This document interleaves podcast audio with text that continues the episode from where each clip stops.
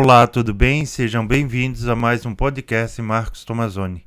Estamos no mês de maio e sempre nesse mês lembramos das mães e, de modo especial, Maria, a mãe de Jesus. O assunto do podcast de hoje é sobre os dogmas marianos. O que é um dogma? Quais são os quatro dogmas marianos? Antes de entrar no assunto, gostaria de fazer alguns convites. Primeiro, para você me seguir em minhas redes sociais. Os links estão na descrição do podcast. Segundo, se você está ouvindo o podcast pelo YouTube ou pelo Clubhub, peço que você dê um joinha nesse vídeo e se inscreva no canal. Terceiro, para você conhecer um pouco mais sobre os livros que publiquei, Fátima 1917 e O Caminho para a Felicidade. Os livros estão à venda no Clube de Autores e os links estão na descrição do podcast. Quarto convite: compartilhe esse podcast com seus amigos e familiares. Permita que mais pessoas tenham acesso a esse conteúdo. Muitas vezes ouvimos falar sobre dogmas, mas afinal, o que é um dogma mariano? Um dogma é uma verdade de fé absoluta, definitiva, infalível, irrevogável e inquestionável, revelada por Deus através da Bíblia ou da Sagrada Tradição. Depois de proclamado, não pode ser revogado ou negado, nem pelo Papa, nem por decisão conciliar. Para que uma verdade se torne um dogma, é necessário que seja proposta diretamente pela Igreja Católica ou fiéis, como parte de sua fé e doutrina, por meio de uma definição solene e infalível do Supremo Magistério da Igreja. Os dogmas mais importantes referem-se a Deus, a Jesus Cristo, à Virgem Maria, ao Papa e à Igreja, à criação do mundo, aos sacramentos e tudo relacionado ao fim da existência humana e ao juízo final. Os dogmas que se referem à Virgem Maria são chamados marianos e a Igreja Católica os celebra todos os anos como solenidades, a mais alta categoria litúrgica, e indica que os católicos devem participar da Eucaristia. Vou comentar agora sobre os quatro dogmas marianos. Primeiro, a Imaculada Conceição.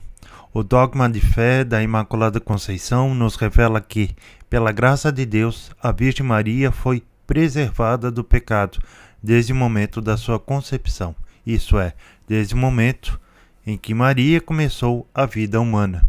A Virgem Maria é imaculada graças a Cristo, seu Filho, pois, como Jesus ia nascer do seu ventre, Deus a fez imaculada para que tivesse um ventre puro para se encarnar. Ela nunca se inclinou às concupiscências e sua grandeza mostra que, como ser humano, ela era livre, mas nunca ofendeu a Deus e, assim, nunca perdeu a enorme graça que ele lhe concedeu. Segundo, a maternidade divina. Esse dogma é o fundamento do culto mariano e define que a Virgem Maria é verdadeira Mãe de Deus como Jesus é homem e Deus ao mesmo tempo, ou seja, uma pessoa que integra duas naturezas. E a Virgem Maria é mãe de Jesus em sua totalidade, então ela é mãe de Deus. Terceiro, a virgindade perpétua. O dogma da virgindade perpétua é o mais antigo dos quatro e define que Maria foi virgem antes, durante e perpetuamente depois do nascimento de Jesus, e assim foi mantido por Deus até a sua gloriosa assunção ao céu. Maria é a Virgem que conceberá e dará à luz a um filho, cujo nome será Emanuel, diz a Bíblia e o Concílio Vaticano II. Quarto, a Assunção da Virgem Maria.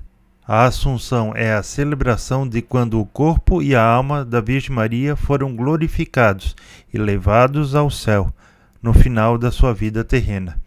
Isso significa por um privilégio especial de Deus, Maria não experimentou a corrupção de seu corpo e foi assunta ao céu, onde reina viva e gloriosa, junto com Jesus.